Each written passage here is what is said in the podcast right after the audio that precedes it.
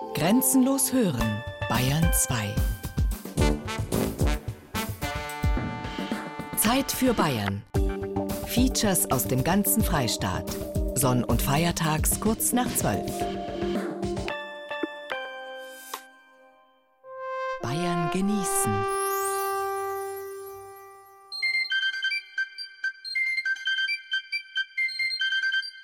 Wind.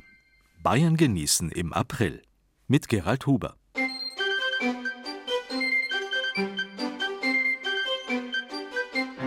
Still und starr ruht der See. Das ist Winter und Weihnachten und das haben wir hinter uns. Jetzt rührt sich wieder was. Das Leben rührt sich. Starr ist nur der Tod. Und die Urbewegung, wenn man so will, ist die Bewegung der Luft auf unserem Planeten, der Wind. Ostern, das Fest des Lebens, ist so gesehen das Fest des Winds. Nicht umsonst haben die Künstler aller Zeiten in ihre Auferstehungsbilder gewaltige Windstöße in die Kleidung hineingemalt. Und Hand aufs Herz, Ostersonntage können noch so warm und sonnig sein. In jedem Garten gibt's irgendwo eine zugige Ecke. Wenn dort die letzten Ostereier gefunden sind, dann verdrückt man sich gern wieder in die wohlige Wohnung und hört zum Beispiel Bayern genießen. Das sind unsere Themen. Warmer Wind, der Föhn im Rottal, ganz viel Wind, der Ochsenkopf im Fichtelgebirge, Frühlingswind, Segelstart am Bodensee, bunter Wind, Windspiralen aus Mainfranken, lauter Wind, das Alphorn in Oberbayern, süßer Wind, der Windbeutel in München. Freuen Sie sich mit uns auf eine windige Ostersonntagsausgabe Bayern genießen. Wind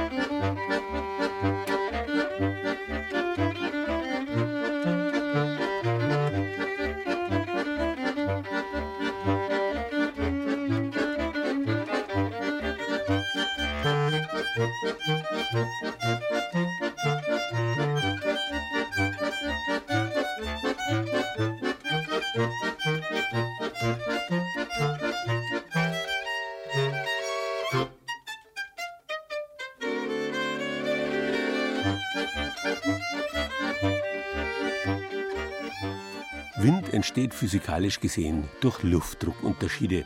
Die Woche über haben wir davon ja viel genug gehabt. Am heutigen Ostersonntag reicht's vielerorts aber nur zu einer leichten Brise, kaum im Gesicht zu spüren.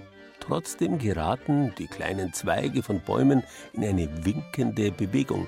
Dieses Winken, die göttliche Bewegung in den Dingen, hat in der indoeuropäischen Ursprache Neumen geheißen. Griechisch Neuma heißt ebenfalls Wink oder Zeichen. Und Pneuma, Pneuma eben, bedeutet die Luft. Sie kennen den Lungenarzt, den Pneumologen und das andere Wort für Reifen, Pneu. Zu diesem Themenfeld später mehr. Zunächst aber wollen wir uns mit einem ganz speziellen Wind beschäftigen, einer bayerischen Spezialität gewissermaßen, dem Föhn. Es ist übrigens keinesfalls so, dass allein die Münchner den Föhn gepachtet hätten, auch wenn jeder schon mal eines der eindrucksvollen Fotos gesehen hat, die die Münchner Silhouette vor der föhnig dramatischen Alpenkulisse zeigen. Föhn gibt's im ganzen Alpenvorland, vom Allgäu über südliche Oberbayern bis hinunter nach Niederbayern. Während man von den Alpengipfeln aus dann einen wunderbaren Blick hinein ins Land hat, sieht man gerade vom Unterland eben diese Alpengipfel ganz plastisch zum Greifen nah. Dann wird die alte Frotzelei ganz besonders wahr. Die Oberbayern haben die Berge und die Niederbayern den Weitblick. Und deswegen erlauben wir uns am heutigen Ostersonntag eine speziell niederbayerische Reverenz an den bayerischsten aller Winde.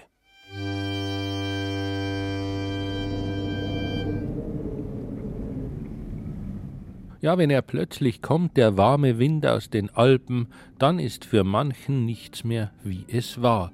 Der Föhn. Er verändert über Nacht Menschen und ganze Regionen seit jeher. Der Föhnwind ist kummer, gorgach über die Nacht. Hollero dorido, gorgach über Nacht. Der hat das so sakrischig Spassetteln gemacht. Hollero dorido, Hochspassetteln gemacht. Schon Bally Prell, die legendäre Volkssängerin, hat ihn besungen, den Föhnwind. Die einen leiden, sind zu nichts mehr zu gebrauchen, andere sind energiegeladen und können nicht genug kriegen von dem warmen Wind aus dem Süden und dem, was er mit uns Menschen macht. Rein meteorologisch ein ganz klar definiertes Phänomen, erklärt Dr. Georg Landherr, Allgemeinmediziner mit Praxis in Eggenfelden im niederbayerischen Voralpenland, Flugarzt und Hobbypilot. Der Föhn ist ein Wind aus dem Süden, der dadurch entsteht, dass ein Tiefdruckgebiet über Spanien und der Biskaya liegt und ein Hochdruckgebiet etwa über der Adria und Jugoslawien. Und dadurch entsteht eine ganz heftige Süd-Nord-Strömung, die an die Alpen anliegt und dort hochgehoben wird dort in Norditalien dann die ganze Feuchtigkeit verliert und über die Alpen dann rübergepresst wird und bei uns als trockener, warmer Fallwind ankommt. Der dann bei manchen Menschen einiges auslösen kann, zum Beispiel bei Gerd Kreibig, Journalist im Rottal und klassischer Vorföhner. Man bekommt so ein, zwei Tage, bevor der eigentliche Föhn einsetzt, bevor das Wetter dann ja auch schön wird, bekommt man teils also wirklich gemeine, bombastische Kopfschmerzen. Das führt dazu, dass ich heute schon in meiner Familie als Wettervogel gelte. Meine Frau sagt, wenn mein Mann Kopfschmerzen hat, dann können wir eigentlich schon die Badesachen einpacken. Das ist für meine Familie nett. Für mich persönlich ist es immer eine ziemliche Katastrophe. Man sitzt am Schreibtisch, man kann eigentlich gar nichts mehr machen. Wenn der Föhn kommt, dann füllen sich auch die Arztpraxen im Voralpenland. Manche sprechen von der sogenannten Föhnkrankheit, einem sehr indifferenten Krankheitsbild. So sieht es auch der Flug- und Allgemeinarzt Dr. Georg Landherr.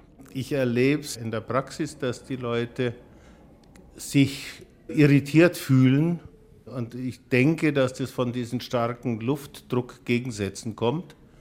Einerseits eben der starke Tief und der starke Hoch sehr nah beieinander und dann kommen eben mehrere Druckeinflüsse auf die Leute zu. Unbestritten, es gibt nicht wenige Menschen, die bei Föhn extrem leiden. Das kennen auch die Apothekerin Renate Weber und ihre Angestellte Karin Hoffmann von der Arbeit in der Marienapotheke in Mamming. Auch hier landen Vorföhner, Hauptföhner und Nachföhner mit den einschlägig indifferenten Symptomen. Die vorschnell eingenommene Schmerztablette aber ist mit Vorsicht zu genießen, warnen die Expertinnen. Im Gegenteil, dadurch könnten die Probleme sogar verstärkt werden. Man muss es den Leuten auch schon mal wirklich oft vermitteln. Es ist einfach, auch der Körper verlangt manchmal auch eine Schonzeit und eine Auszeit. Und äh, es ist durchaus so, dass natürlich Föhn und auch äh, Mond, Vollmond etc. Phasen natürlich auf die Schlafqualität auch einen enormen Einfluss hat. Und dann neigt man natürlich auch vielleicht eher zu Kopfschmerzen. Da macht es manchmal dann schon Sinn, dass man sagt, bitte kommen Sie ein wenig runter, verdunken Sie sich daheim ins Zimmer, machen Sie ein entspanntes Lavendelbad und legen Sie sich einfach einmal ein paar Stunden aufs Sofa. Kann man zum Beispiel auch noch Alternativen wie Pfefferminzöl hilft dann auch ganz gut oder Magnesium, gerade bei Spannungskopfschmerzen einfach nur mit oder eben auch die Schüsslersalze. Auch der bekennende Vorföhner Gerd Kreibig ist bei Föhnlagen verzweifelt auf der Suche nach Linderung. Wenn der warme Wind aus den Bergen kommt, dann ist er eine Belastung für sich und die Umgebung, räumt der Journalist unumwunden ein. Ja, ich taug ja dann wirklich nichts. Nur das Dumme ist, die Arbeit lässt es halt nicht zu, dass man sagt, man klingt sich jetzt ganz einfach aus. Meine Kollegen, meine Kolleginnen erkennen es dann daran, dass ich, wenn ich ins Büro komme, ganz herb nach Pfefferminz rieche, weil das hilft immer ganz gut mit Pfefferminzöl den Hals einschmieren, den Nacken einschmieren. Man läuft halt rum wie ein Hustengürtel, aber was soll's, es ist das Einzige, was hilft. Ansonsten wissen die meisten Leute schon, dass sie mich an diesen Tagen am besten in Ruhe lassen sollen. Wenn der Föhn dann mal da ist, dann packe ich auch die Badensachen, weil dann komischerweise sind die Kopfschmerzen weg und dann geht es mir wieder gut dem Vorföhner. Ganz anders der renommierte Künstler und Bildhauer Josef Michael Neustifter aus Eggenfelden. Er ist weder Vorföhner noch Hauptföhner noch Nachföhner, sondern einfach nur Föhngenießer.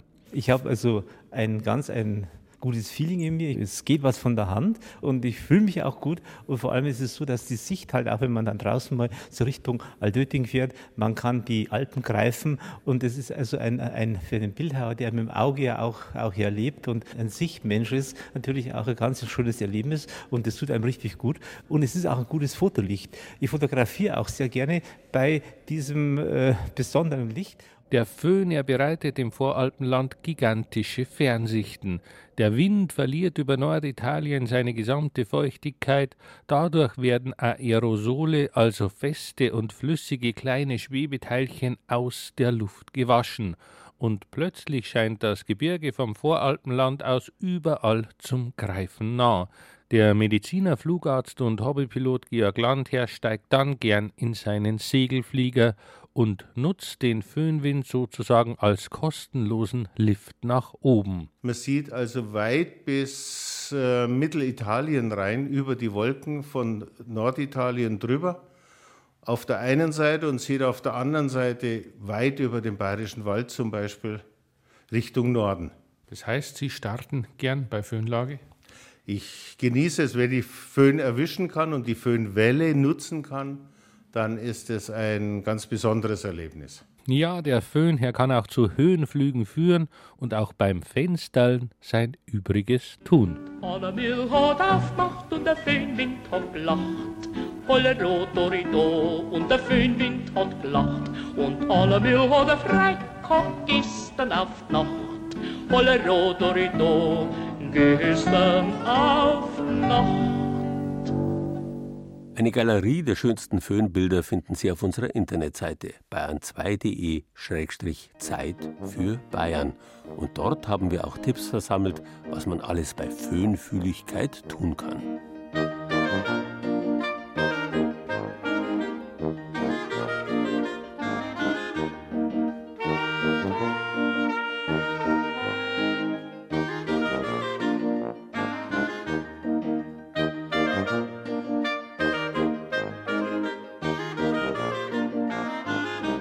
Pneuma, das griechische Wort für Luft, bedeutet gleichzeitig so viel wie Hauch und Geist.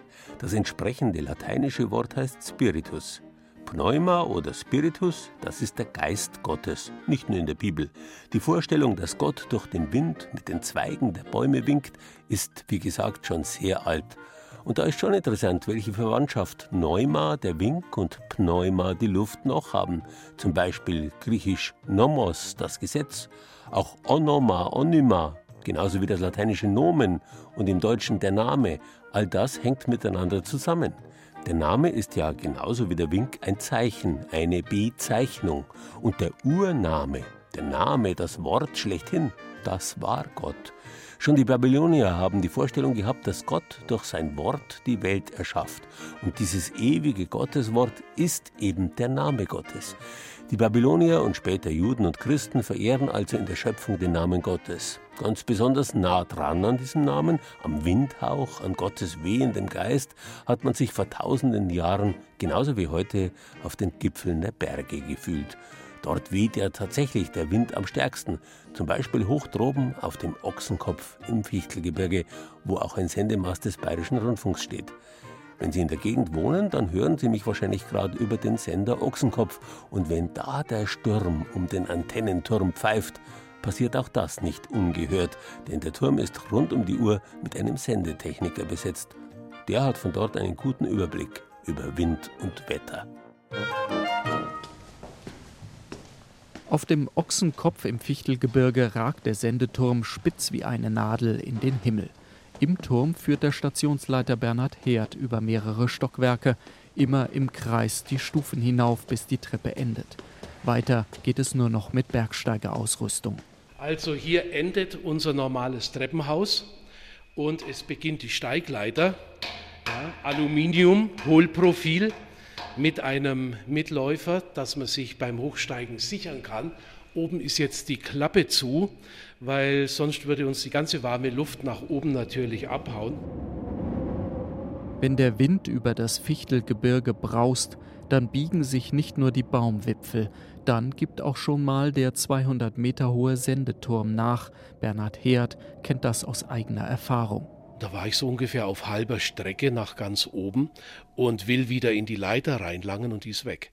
Also der ganze Turm hatte sich halt vielleicht um fünf Zentimeter bewegt, ja, aber das hat dazu geführt, dass ich also irgendwie so an der Leiter hing und stieg und auf einmal war die Steigleiter fünf Zentimeter von mir entfernt und der erste Griff ging halt ins Leere. In den Wintermonaten arbeiten die Sendetechniker des Bayerischen Rundfunks im Schichtbetrieb. Rund um die Uhr ist der Turm dann mit einem Mitarbeiter besetzt. Bei einem technischen Defekt muss er schnell helfen und den Sendebetrieb sicherstellen. Eine abenteuerliche Anreise aus dem Tal durch Schneemassen und über umgestürzte Bäume hinweg würde viel zu lange dauern. So verfügt der Turm auch über eine Küche, Aufenthaltsraum und Schlafzimmer. Und wenn da in den Antennen oben der Sturm wütet, ja, das hört man auch herunten natürlich. Das setzt sich im Gebäude fort. Und da dann in der Nacht Schlaf zu finden, ist praktisch unmöglich. Also das pfeift und dröhnt, manchmal klappert es auch. Also je nachdem, aus welche Richtung das er kommt, ist das sehr unterschiedlich wahrnehmbar, ja. Auch Christian Raab hat schon den einen oder anderen Sturm auf dem Ochsenkopf erlebt. Der Aufenthalt auf dem Gelände rund um den Sendemast ist dann nicht ungefährlich. Gerade im Winter jetzt, wo wir doch recht Eisbesatz am Turm haben, kann der Wind natürlich auch schon mal was runterblasen und dann wird es auch gefährlich. Also sollte man besser drin bleiben, wenn es zu euch wird. Oder auch wenn die Sonne natürlich rauskommt und es fängt an zu tauen, dann ist es auch teilweise recht kritisch. Drinnen ist es sicherer. Wenn aber ein Kabel streikt, müssen die Techniker trotzdem raus. Im obersten Stockwerk befindet sich ein Ausgang zu einer Plattform. Dort weht den Technikern der Wind ungebremst entgegen bekommt der Wind natürlich frei und es schnürt einem teilweise richtig die Luft ab, wenn man dann in diesen Windkanal reinkommt und man stemmt sich dagegen. Also es ist schon ähnlich wie bei der Nordsee, ist recht heftig, ja. Damit die Techniker nicht in die Tiefe stürzen, gilt auch hier die Anseilpflicht. Ja, da sieht man hier schon das Schild. Ja, ohne Helm und ohne Gurt dürfen wir nicht raus. Das heißt, wir begrenzen uns auf diesen kleinen Austritt. So, und hier haben wir dann den Blick in die Umgebung auf das noch winterliche Fichtelgebirge. Heute weht nur ein Lüftchen. Bernhard Herd kennt es auch anders. Ja, dann bläht sich die Jacke auf man kann sich das fast vorstellen wie Motorradfahren auf einem Naked Bike, wie die Leute so schön sagen, also keine Vollverkleidung oder sowas. So, und dann brausen wir dann halt mal mit 100 Stundenkilometer über die Landstraße und so ungefähr fühlt sich das dann hier auch an. Das heißt, man muss sich festhalten, es sind Geländer, es sind Gestänge und es gibt hier auch, wenn wir an die Turminnenwand schauen, so einen Handlauf, der geht rundherum. Da soll man sich dann aber nicht festhalten, sondern angurten. Vom Funkturm aus hat Bernhard Herd den Überblick und kam vor 15 Jahren auf die Idee, Bilder und Wetterdaten ins Internet zu stellen. Es entstand das privat betriebene Internetportal Bayern Wetter. Ein ausrangierter Computer reicht für die Wartung der Seite. Und das ist hier dieser Rechner, eine Tastatur dazu. Sieht man auch einen ganz alten Monitor, ja, so noch einen Röhrenmonitor. Aber dafür, dass man vielleicht alle zwei Wochen mal reinschauen muss und was an der Programmierung machen muss, tut es das einfach auch. Nach Feierabend programmiert der Techniker die Seiten auf dem Portal oder wartet die Wetterstation auf dem Gelände des Funkturms. Eine Hobbyanlage räumt Bernhard Herd ein. Die Geräte seien nicht normgerecht aufgestellt, Fehlmessungen seien daher nicht ausgeschlossen. Dann schaue ich mal äh, auf die Menüleiste an der linken Seite. Da finde ich Wetterstation. Das ist gleich äh, relativ weit oben. Muss ich ein bisschen warten, bis die Seite sich aufbaut. Ja, und jetzt sehen wir im Augenblick, wir haben eine Außentemperatur von 9,65 Grad. Und wenn wir uns den Wind anschauen, da haben wir hier erst einmal den Windchill. Und der ist genauso 9,25 Grad, weil nämlich kein Wind weht im Augenblick. Wir haben Windstille. Hin und wieder wippen zwar die Tannenzweige rund um den Sendemast, doch das Windmessgerät verharrt bewegungslos. Es befindet sich im Windschatten der großen Tannen an einer Garage montiert. Im Winter enteist Bernhard Herd den Windmesser hin und wieder oder bringt ihn mit einem Tröpfchen Öl wieder in Schwung. So genau nimmt er es mit den Winddaten nicht, denn auch die Besucher der Internetseite würden sich für Windstärken nicht sonderlich interessieren, erzählt der Sendetechniker, denen gehe es vor allem um die Wetterbilder, die vier Webcams oben vom Sendemast liefern. Im 15-Minuten-Takt zeigt das Wetterportal Bilder vom Fichtelgebirge, egal ob es stürmt, die Sonne scheint oder der Gipfel des Ochsenkopf in Nebel gehüllt ist. Bayern genießen. Das Zeit für Bayern Magazin. Jeden ersten Sonntag im Monat. auf Bayern 2.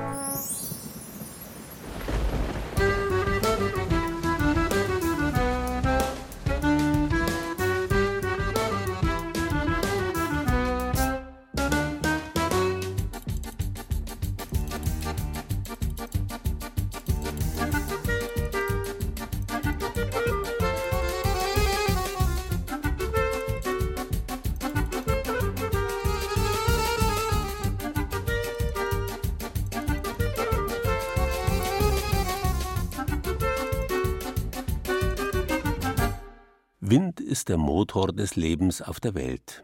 Kein Wunder, dass schon die frühesten Kulturen hinter der ewigen Bewegung die göttliche Urkraft vermutet haben. Und natürlich ist Wind ein lautmalerisches Wort. Im Wind oder im lateinischen Ventus zum Beispiel, da hört man ihn richtig ums Hauseck pfeifen. Wind. Wobei das korrekte Tätigkeitswort zu Wind selbstverständlich nicht pfeifen, sondern winseln ist. Das heißt ursprünglich so viel wie sausen oder säuseln und ahmt natürlich den Wind nach. Winseln also gehört zum Wind und nicht jammern, wie man vielleicht angesichts großer Segelschiffe meinen könnte. Das Jammer in Windjammer kommt nämlich aus dem Englischen to jam und das bedeutet pressen. Windjammer sind also Windpresser. Unsere bayerischen Segelboote dagegen, die könnten tatsächlich Windwinsler sein, weil sie mit dem Wind um die Wette sausen, auf dem Starnberger oder dem Chiemsee und natürlich auch auf dem Bodensee. Wir sind jetzt zu zweit allein auf, mitten auf dem Bodensee und schauen in die Lecher Berge hinein, die schneebedeckt sind. Es ist von der Kältesituation gut machbar. Vor uns äh, ein blauer Himmel, mit einer tollen Wolkensituation. Außergewöhnlich, würde ich sagen. Karl Nitsche lächelt zufrieden und steuert sein neun Meter langes Holzboot hinaus auf den See. Dort sind wir die Einzigen, die den Wind nutzen wollen. Wir stechen schon in See, während die anderen noch arbeiten. Das hängt damit zusammen, dass die Schiffe sehr viel Vorbereitung brauchen. Sie müssen das Unterwasserschiff pflegen, die ganzen Wasserleitungen spülen, desinfizieren. Und dadurch, dass wir die Schiffe eben unseren Gästen vermieten, ist es einfach wichtig, dass wir im März schon ganz früh dran sind. Und dann haben wir den Luxus, dass wir natürlich jetzt schon zum Segeln gehen können, wenn die anderen jetzt alle im April erst aufbrechen. Bis jetzt sind die Segel noch zusammengerollt. Erst als der Abstand zum Hafen groß genug ist, kann Nitsche mit dem Segelsetzen beginnen. Ich mache jetzt die Großschot frei, dann fahren wir mit dem Bug in den Wind, weil nur in der Position habe ich die Möglichkeit, das Großsegel hochzuziehen und danach gehen wir in den Wind und rollen die Fock aus. Das Vorsegel in dem Fall. Etliche Fachbegriffe muss ein Segler beherrschen. Der Sport ist eine Wissenschaft für sich. Alles dient dem Ziel, den Wind möglichst geschickt für Fahrtgeschwindigkeit zu nutzen. Sie sehen, jetzt werden wir schneller. Gleich der Windeinfall ist da. Ich orientiere mich da gerne einfach an ganz klassischen Windbänzeln, die ich festmache. Wir haben auch viel Elektronik an Bord, wo Sie heute genau sehen können, Windeinfall kommt von da und dann drücken Sie nur noch ein Knöpfchen und der Autopilot segelt den Windeinfall. Das ist auch was ganz was Neues. Aber ich habe es gern klassisch orientiert an den Windbänzeln, an denen ich sehe, aha, der Wind kommt dahin. Da justiere ich gerne nach. Windbänzel, das sind ganz simple, am Segel befestigte, leichte Fäden. Sie zeigen ganz genau an, aus welcher Richtung der Wind gerade bläst. Meistens macht der Wind nicht ganz das, was sich der Segler vorstellt oder wie er es am liebsten hätte. Laut Nitsche sind es pro Saison nur etwa drei bis vier Segeltage, die absolut keine Wünsche offen lassen. Der perfekte Segeltage, Sie fangen gemütlich an, haben sich eingerichtet, dann merken Sie, hoppla, es könnte jetzt ein bisschen ruppliger werden. Dann holen Sie Ihre Ausrüstung raus, Hose, Gummistiefel, einfach das gesamte Programm legen die Schwimmweste an und sagen so, und jetzt schauen wir mal, was das Schiff tatsächlich kann. Und das ist dann schon beeindruckend. Dann spritzt das Wasser schon mal durch die Luft. Das Schiff kämpft mit den Wellen und das Segel gibt ein aufgeregtes Schlagen und Flattern von sich. Das ist nichts für schwache Nerven. Man unterschätzt auch das Revier Bodensee ganz stark, sagt, ach, das ist ja ist nicht das Mittelmeer, das ist ganz gemütlich. Aber aufgrund der besonderen Inversionslagen und Hochdrucksituationen haben sie hier bis zur Windstärke 8, 9 und die Gefahr ist dann einfach, dass sie mit Wellensituationen konfrontiert sind, wirklich wie im Mittelmeer oder in der Nordsee teilweise bis zu 3,50 Meter Höhe. Und Sie als Skipper von einem Segelboot müssen dann mit der Situation entsprechend klarkommen. Dann heißt es, die richtigen Entscheidungen treffen. Zum Beispiel, ob man den Sturm auf dem Wasser über sich ergehen lässt oder ob das Schiff so weit kontrollierbar ist, dass man einen Hafen anlaufen kann. Laut Karl Nitsche gibt es mindestens einen Segler am Bodensee, der alle erdenklichen Windsituationen wohl schon mal erlebt hat. Es gibt einen ganz besonderen Segler am Bodensee. Das ist ein älterer Herr mit einem ungefähr sechs Meter langen Segelboot ohne Motor. Und der ist nahezu jeden Tag am Segeln. Und dem seine große Passion ist einfach der See, so wie er ist. Bei Sturm, bei Schnee, also den sieht man immer wieder. Der sieht auch entsprechend aus, ist ein, ein kleinerer Herr mit einem ganz langen grauen Bart. Der bedient wirklich dieses Seemannsklischee, was man so von so einem Küstensegler hat. Wir können leider nicht auf Vollzeitsegeln umsteigen. Nach einem schönen Segeltörn laufen wir wieder den Lindauer Hafen an. Dort werkelt gerade Hafenmeister Bernd Wachter vor sich hin. Der ältere Herr ist selbst begeisterter Segler und kann verstehen, dass wir die Saison dieses Jahr schon so früh eröffnet haben. Segeln macht süchtig. Man kann halt übers Wasser einen Punkt erreichen, den ich zwar im Land auch erreichen kann, aber von einer anderen Perspektive aus. Ne? Wenn ich jetzt Lindau anfahre, von aus ist das ein ganz anderes Bild mit dem Schiff. Wenn ich drüber bin in Bregenz, dann sehe ich zwar Lindau, aber ich sehe es nicht auf mich zukommen, also wie mit dem Boot. Wachter selbst wird das in den kommenden Wochen wohl leider nur selten genießen können. Er muss den Kran bedienen, denn immer mehr Segler wollen ihre Schiffe jetzt wieder ins Wasser lassen. Oh ja, das belebt sich jetzt dann schon wieder. Ja. Die ersten melden sich jetzt an, dass sie kommen jetzt dann vor Ostern, da geht es schon richtig rund. Sich warm einzupacken ist im Frühjahr Pflicht. Obwohl die Sonne schon vom Himmel brennt, kann einen der Wind auf dem See manchmal noch ganz schön frieren lassen. Schon in ein paar Wochen dürfte es aber zunehmend gemütlicher werden. Der große Vorteil von, vom Bodensee ist natürlich, dass wir wirklich in so einem mediterranen Gefilde leben. Ich würde jetzt mal sagen, Mitte, Ende April ist hier schon wirklich was geboten und der See erblüht. Also da sind wir fast einen Monat oder anderthalb Monate im Allgäu voraus. Für Frühlingshungrige ist der Bodensee also der Ort der Wahl. Und wenn zur Sonne auch noch eine gute Portion Wind dazukommt, dann schlägt das Seemannsherz höher und Nichtsegler lernen vielleicht zu verstehen, warum es Segler bei Wind so sehr aufs Wasser zieht. Wind und Wasser, das sind die Urelemente des Lebens beieinander. Übrigens, Sie müssen nicht unbedingt Segler sein, um das einmal zu genießen. Das Boot im Lindauer Hafen kann man als Hotelzimmer mieten und mit einem Skipper über den Bodensee segeln. Alles Wissenswerte dazu im Internet bayern2.de Zeit für Bayern. Mit dir möchte ich über den Regenbogen gehen, mit dir möchte ich auf die Wolken stehen. Dann hänge ich ein Wind und schwing mich auf und ich mach mich auf den Weg zur Sonne auf. Wir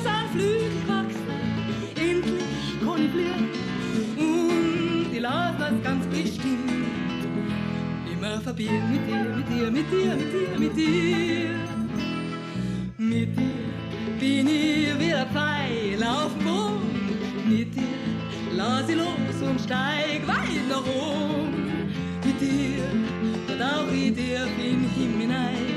Mit dir bin ich einfach bloß mehr ich und ich bin frei. Wir sind Flügel gewachsen,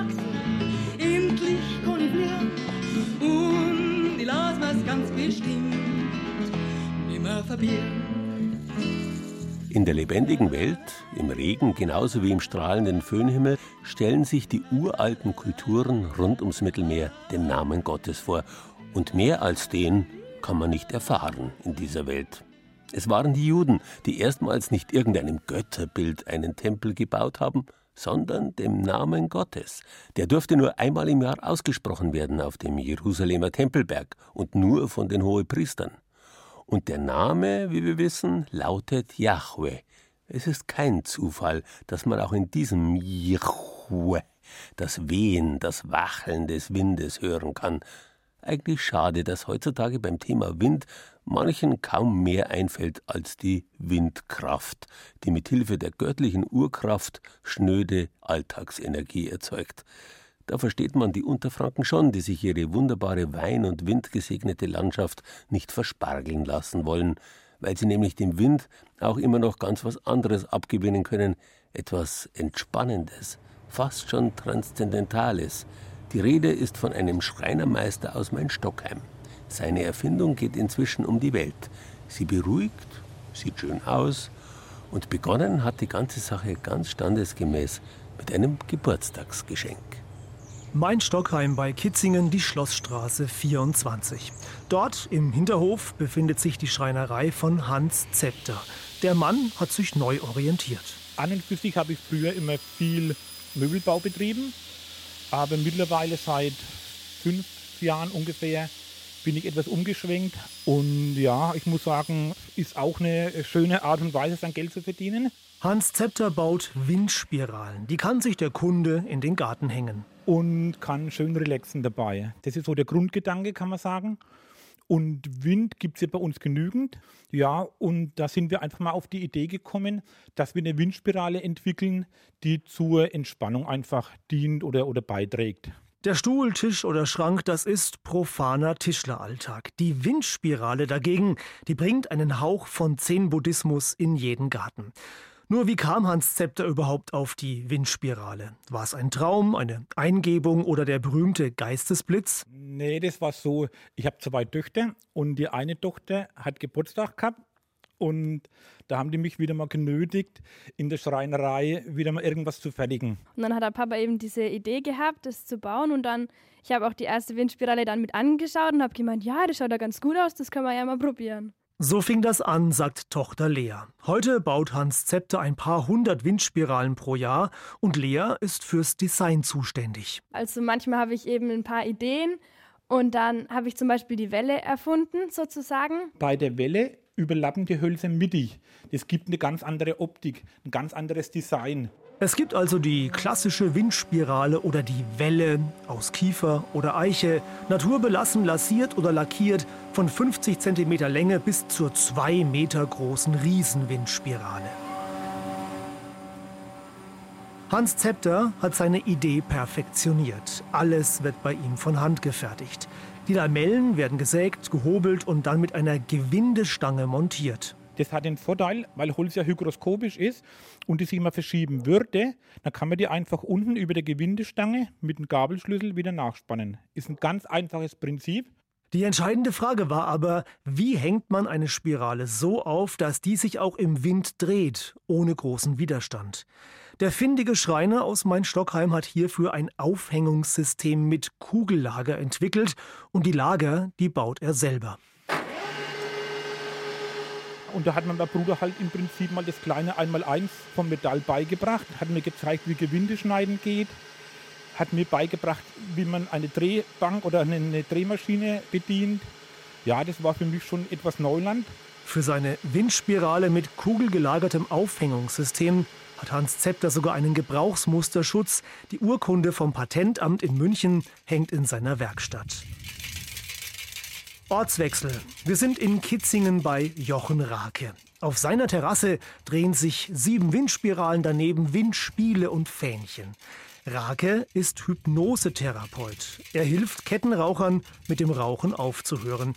Und Rake schwört auf die Windspiralen von Hans Zepter. Ja, der, der Mann ist einmalig. Auch wie ihr gemerkt habt, dass ich absolute Interesse hatte an den Dingen hier für meine Terrasse die hat er alle aufgehängt, mich beraten, wieso die so hängen sollten und, und, und. Und ich habe dann erst gemerkt, das ist ja großartig und baue schon das Ganze in meine Therapiepraxis ein. Noch stärker als Wind ist der menschliche Wille, der Geist, lehrt der Zen-Buddhismus. Daran fühlt sich Jochen Rake erinnert, wenn er sieht, wie sich die Spiralen im Wind drehen. Wind ist für ihn wichtig. Ich habe hier eine Pfarrerin, vor ein paar Tagen habe ich ihr schon die Rede bezahlt, die sie an meinem Grab hält. Und der Text heißt wiederum Haschen nach Wind. Das ganze Leben Haschen nach Wind. Und da finde ich die Windspiralen sehr nützlich. Hans Zepter hat sich für seine Windspiralen eine eigene Vertriebsstruktur aufgebaut. Auf 40 Campingplätzen, in Biergärten oder an Hotels drehen sich seine Holzspiralen. Und das bringt ihm inzwischen Kunden aus ganz Deutschland. Oder es hängen auch schon genügend in den Nachbarländern Norwegen, Schweden, Dänemark. Ja, bis in Amerika hängen sie mittlerweile schon. Die Windspirale im Garten am Baum, am Balkon oder Hauseingang sieht nicht nur schön aus. Das schier Endlose wirkt beruhigend. Ja, auf jeden Fall. Also mich erfreuen sie jeden Tag. Wenn ich mir mal in der Werkstatt fünf Minuten Zeit nehme und drehe mal eine Spirale an, das gibt mir natürlich auch schon einen gewissen Kick, ja. Also die strahlen alle eine unheimliche Ruhe aus, die Spiralen. und das kommt mir natürlich auch zugute. Was hat da der Hypnosetherapeut gerade gesagt? Das ganze Leben ist Haschen nach Wind? Das alles und noch viel mehr in der Art steht so im Alten Testament. Wo? Das steht auf unserer Internetseite bayern2.de Zeit für Bayern. Und da finden Sie auch Fotos und die Adresse, wo Sie die poetischen Windspiralen beziehen können.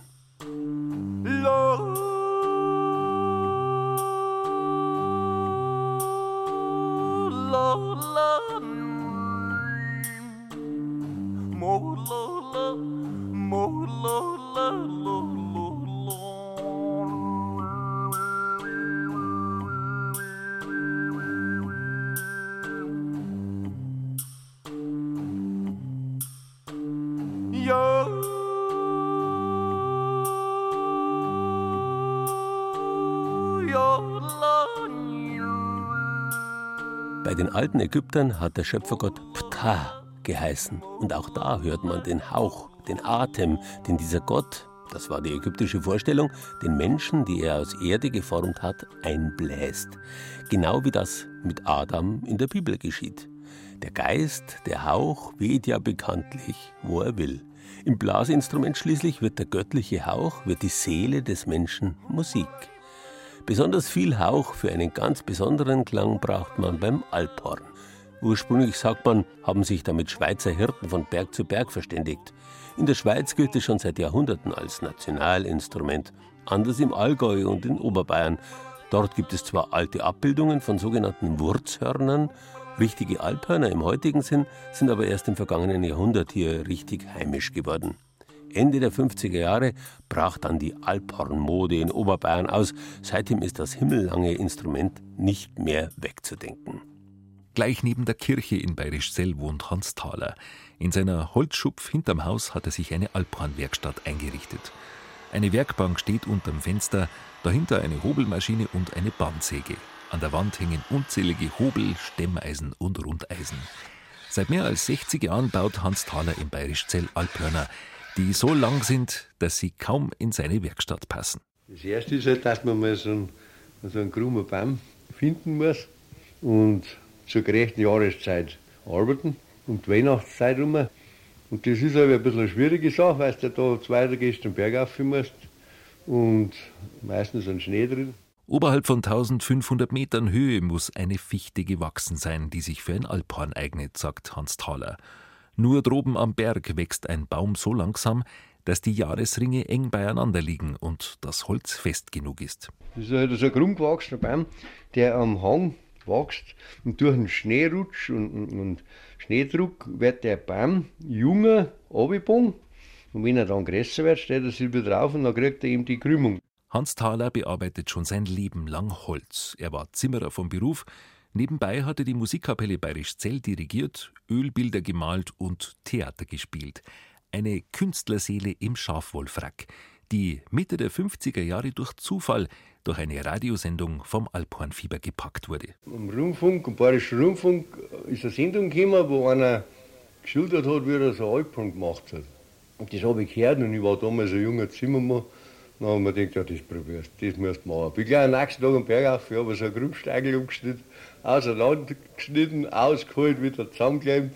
Der Nachteil war gerade das, weil das halt mitten im Sommer war, dann war das Holz im Saft, da hat der Lehm zuerst mal nicht gekippt. Und, aber es, es ist gegangen, natürlich nichts genauso war es noch nicht. Dann habe ich gleich nochmal eins gemacht und da ist das selber besser geworden.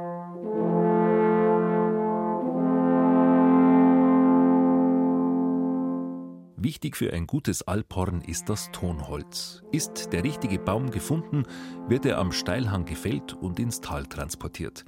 In der Werkstatt sägt ihn Hans Thaler dann in zwei gleiche Hälften. Das trenne ich am Kern auseinander und da muss es mindestens einmal fünf Jahre Luft trocknen mit der Rind. Weil wenn ich die Rind runter tue, dann kriegt es von außen so Hitzrissel, sagen wir, und, das, und ich brauche die Außene Schalen, weil das Innere kommt heraus. Die getrockneten Hälften, die nachher wieder zusammengeleimt werden, höhlt Hans Thaler von innen aus. Das Werkzeug dazu gibt es nicht im Fachhandel, das hat er sich selbst gebaut. Dann werden es außen abgerundet, da habe ich wieder meine Halbmondschablonen, dass das halt auf die Millimeterstärken hinkommt. Ja, dann kommt vorne am Schallstück ein, ein schöner Birnbaumring drauf, den, den tue ich drechseln. Der wird zur Stabilisierung, weil ein Birnbaumholz ist zart und stabilisiert den, die 20 cm Öffnung vorne, dass das nicht brechen kann. Schritt für Schritt entstehen so der krumme Schallbecher, das Mittelstück und das schlanke Oberstück. Beim Aushöhlen ist höchste Konzentration gefragt, denn über die ganze Länge von 3,60 Metern soll die Außenwand eines Alphorns nur 7 mm dünn sein. Anschließend bekommen die Alphornteile eine Außenhaut und werden mit Pettigrohr umwickelt. Ganz früher haben, haben, haben sie da so Rinden und so Zeug mal gewickelt. Dass halt ein bisschen äh, einen Schutz hat und nicht so schnell platzen kann oder zerreißen, wenn man wo. Gell. Das Alphorn ist fast fertig. Jetzt fehlt nur noch das Wichtigste, nämlich das Mundstück. Der Ton wird ja ebenso wie bei einem Blechblasinstrument durch die Lippenschwingung erzeugt. Die Mundstücke macht Hans Thaler ganz ähnlich, nur nicht aus Metall, sondern aus Apfel, Birn oder Zwetschgenholz. Weil das am schönsten zum Draxeln geht, das hat mit dem Klang oder sowas nichts tun, aber am schönsten zum Dran ist halt. Und nach Wunsch, wie sie es wollen. Die meisten haben ja so Posaunisten oder Tenorhornisten, aber habe auch Hornisten vom Orchester, die wo Wald blasen und die, die mache ich halt noch so ein kleines Mundstückchen orthopädisch genau passt dabei. Hans Thaler hat nie einen Instrumentenbaukurs besucht und auch keine Akustikbücher studiert. Seine Alphörner baut er nach Gefühl und nach Erfahrungswerten. In 60 Jahren konnte er seine Kunst so verfeinern, dass sich inzwischen professionelle Musiker aus München, Berlin, Hamburg und Frankfurt bei ihm die Klinke in die Hand geben. Einer davon ist Hans Kunert, viele Jahre Soloposaunist beim Symphonieorchester des Hessischen Rundfunks. Hast du eins für mich? Die 39er, die vorne Die 39er, ja. Probieren wir mal sowas vielleicht. Ja.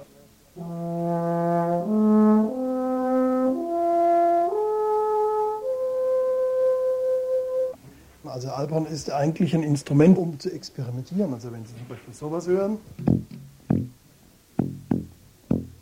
Oder man kann rein sprechen.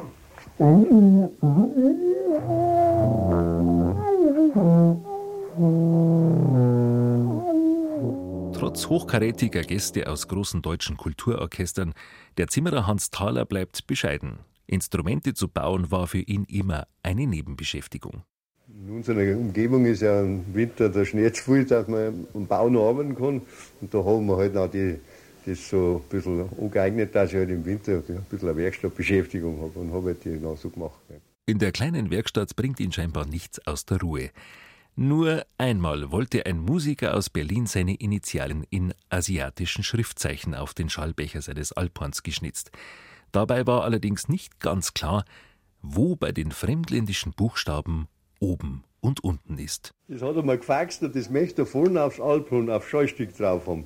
Das ist gekommen mit der Post, da habe ich gesagt, ja, wie gehört denn das überhaupt? Ich habe keine Ahnung, gell. Da bin ich mit dem Ding zum Apotheker.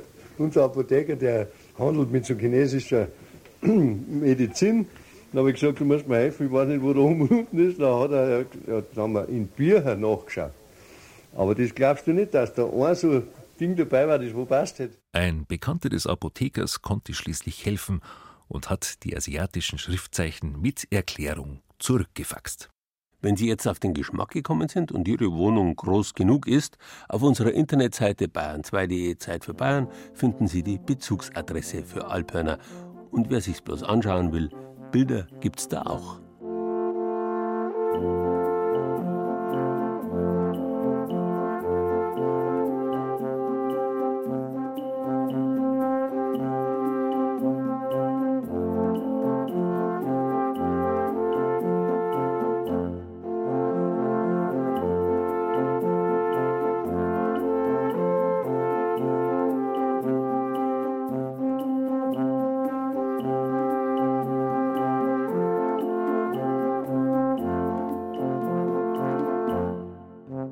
Das Gegenteil zum Wind, zur Urbewegung ist die Starrheit. Darin steckt die uralte Wurzel star, ster, stra oder stre. Diese Wurzel steckt auch drin im Stern, im Fixstern, im Sterben, im Ster, dem Festmeter Holz, im Strauß und im Strauch, der sich starr dem Wind entgegenreckt. Nicht zuletzt auch im Strecken und im Sträuben, dabei macht man sich ja auch starr. Und starr sind schließlich auch die Strauben, jene typisch bayerische Süßspeise aus Brandteig.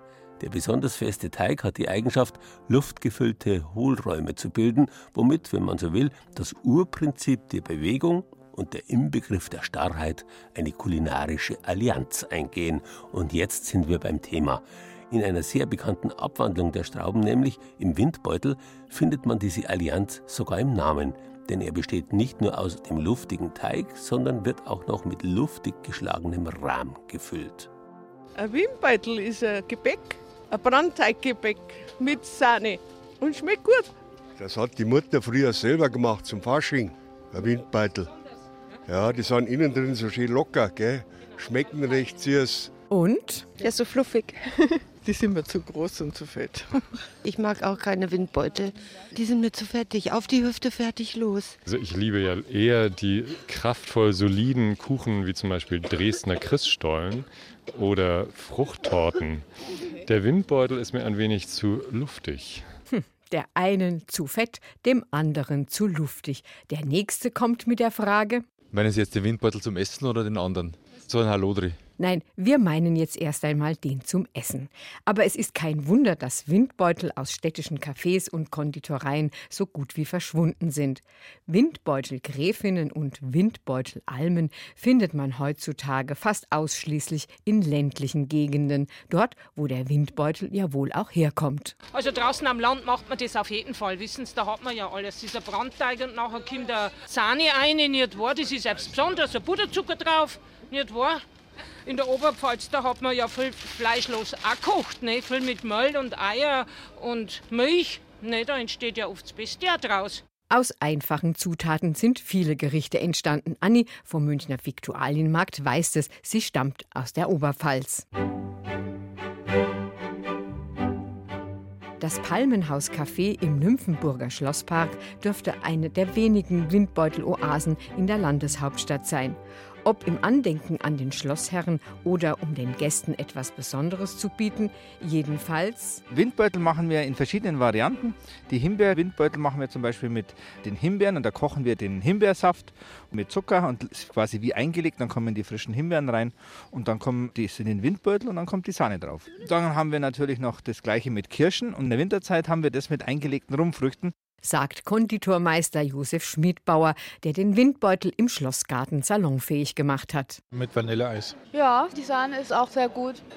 Aber ich hatte heute einfach mal Lust drauf. Die Basis für Windbeutel ist der Brandteig, der seinen Namen deshalb trägt, weil er abgebrannt wird. Küchenchef Peter Schmidt. Wichtig ist, dass man den Brandteig eben, wie er schon heißt, richtig abbrennt. Ne? Dass sich eine weiße Schicht am Boden bildet, dass man den Teig dann rausnimmt aus dem Topf, ein bisschen abkühlen lässt, dann nach und nach die Eier dazu gibt. Das ist eigentlich das Wichtigste. Dieser Teig darf tatsächlich am Boden anhängen. Dann kräftig rühren und schlagen, damit genug Luft in den Teig kommt, damit er schön aufgeht.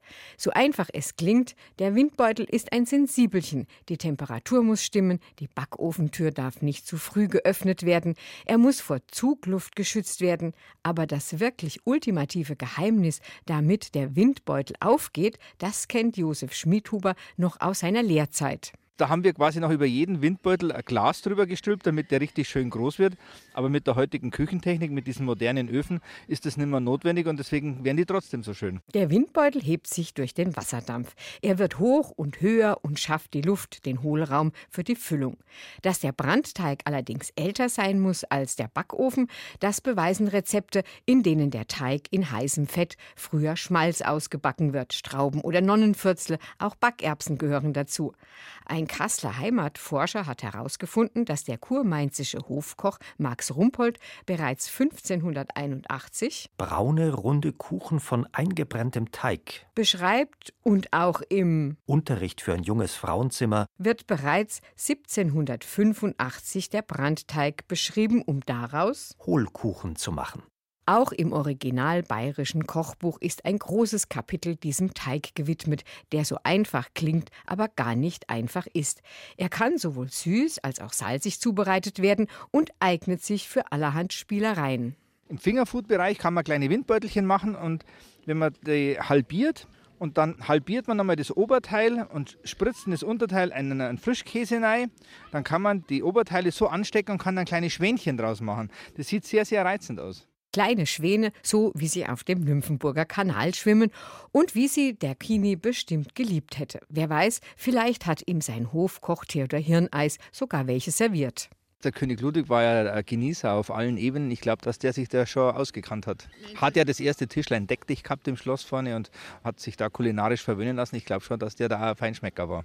Gekannt hat er sie bestimmt, denn er war schließlich ein Zeitgenosse des französischen Starkochs Auguste Escoffier, in dessen Rezeptsammlung die Windbeutel in verschiedenen Variationen schon vorkommen. Diese Spezies allerdings nicht. Ein Lumpen, ein Sauhund. Ja, Windbeutel, der die über den Tisch zieht.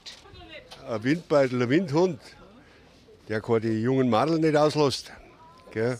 So einer, gell? Ist er wirklich so ein Hallodri oder vielleicht doch eher ein Prahlhans? Ein Luftikus, gell? Ein, ein Kerl halt. Den Monaco-Franze zum Beispiel. Der war ein Luftikus, oder nicht? Holt er mir jetzt raus. Das ist vielleicht auch besser so. Wer sich allerdings ganz und gar nicht raushält, sondern im Gegenteil richtig reinhängt, das ist die Organisation Foodwatch. Sie verleiht jedes Jahr den goldenen Windbeutel für die dreisteste Werbelüge des Jahres. Wir bleiben lieber beim echten, dem süßen Windbeutel. Der ist ja fast so was wie ein Überraschungsei und passt schon allein deshalb ganz besonders gut zu Ostern. Das Rezept für Himbeerwindbeutel aus dem Palmenhaus im Nymphenburger Schlosspark finden Sie natürlich auf unserer Internetseite bayern2.de. Zeit für Bayern.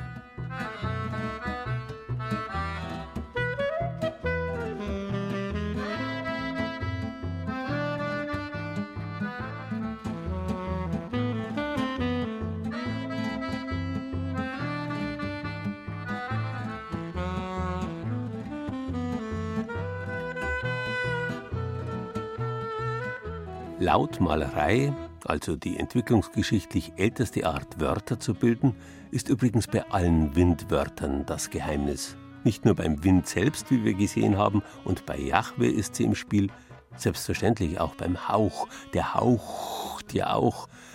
Ebenfalls lautmalerisch ist selbstverständlich griechisch Pneuma, die bewegte Luft, der Wind. Es gibt aber noch ein weiteres, ebenso uraltes Wort, das damit zusammenhängt. Der Atem. Dieses Wort ist so alt, dass seine Wurzeln sogar noch weiter zurückreichen als in die Jungsteinzeit. Auch in Indien im Sanskrit heißt Atma Atem, Geist, Seele. Der Ehrenname für Gandhi, Mahatma, bedeutet also große Seele. Jetzt im Frühjahr haben wir wieder Gelegenheit, das alles ganz genauso zu erfahren wie unsere Urahnen.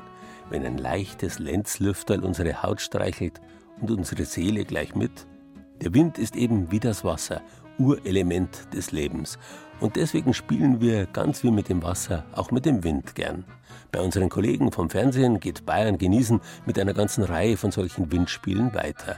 Flieger, Drachen, Bumerangs oder der Spatz, der mit Karacho durch die Lüfte pfeift. Alles das wird in Eckenfelden im Rottal hergestellt. Sie können sich anschauen. Inzwischen Spessart und Karwendel in zwei Stunden um drei auf ARD Alpha. Wir vom Radio wünschen Ihnen bis dahin einen schönen und vielleicht doch nicht allzu windigen Ostersonntag. Wind. Das war Bayern genießen im April mit Gerald Huber und Beiträgen aus unseren sechs Regionalstudios. Harald Mitterer aus dem Studio Ostbayern ließ uns den Föhnwind im Rottal spüren. Die Geschichte vom windigen Ochsenkopf im Fichtelgebirge machte Carlo Schindhelm vom Studio Franken. Viktoria Wagensommer aus der Schwabenredaktion hat die Segelsaison auf dem Bodensee eröffnet. Hans Zepter und seine Windspiralen porträtierte Jürgen Gläser aus dem Studio Mainfranken. Die lange Windsäule im Alphorn brachte Andreas Estner zum Klingen und Hannelore Fiskus probierte den gar nicht windigen Windbeutel. Ton und Technik Dietmar Voth, Musikberatung Angela Breyer, Redaktion Gerald Huber.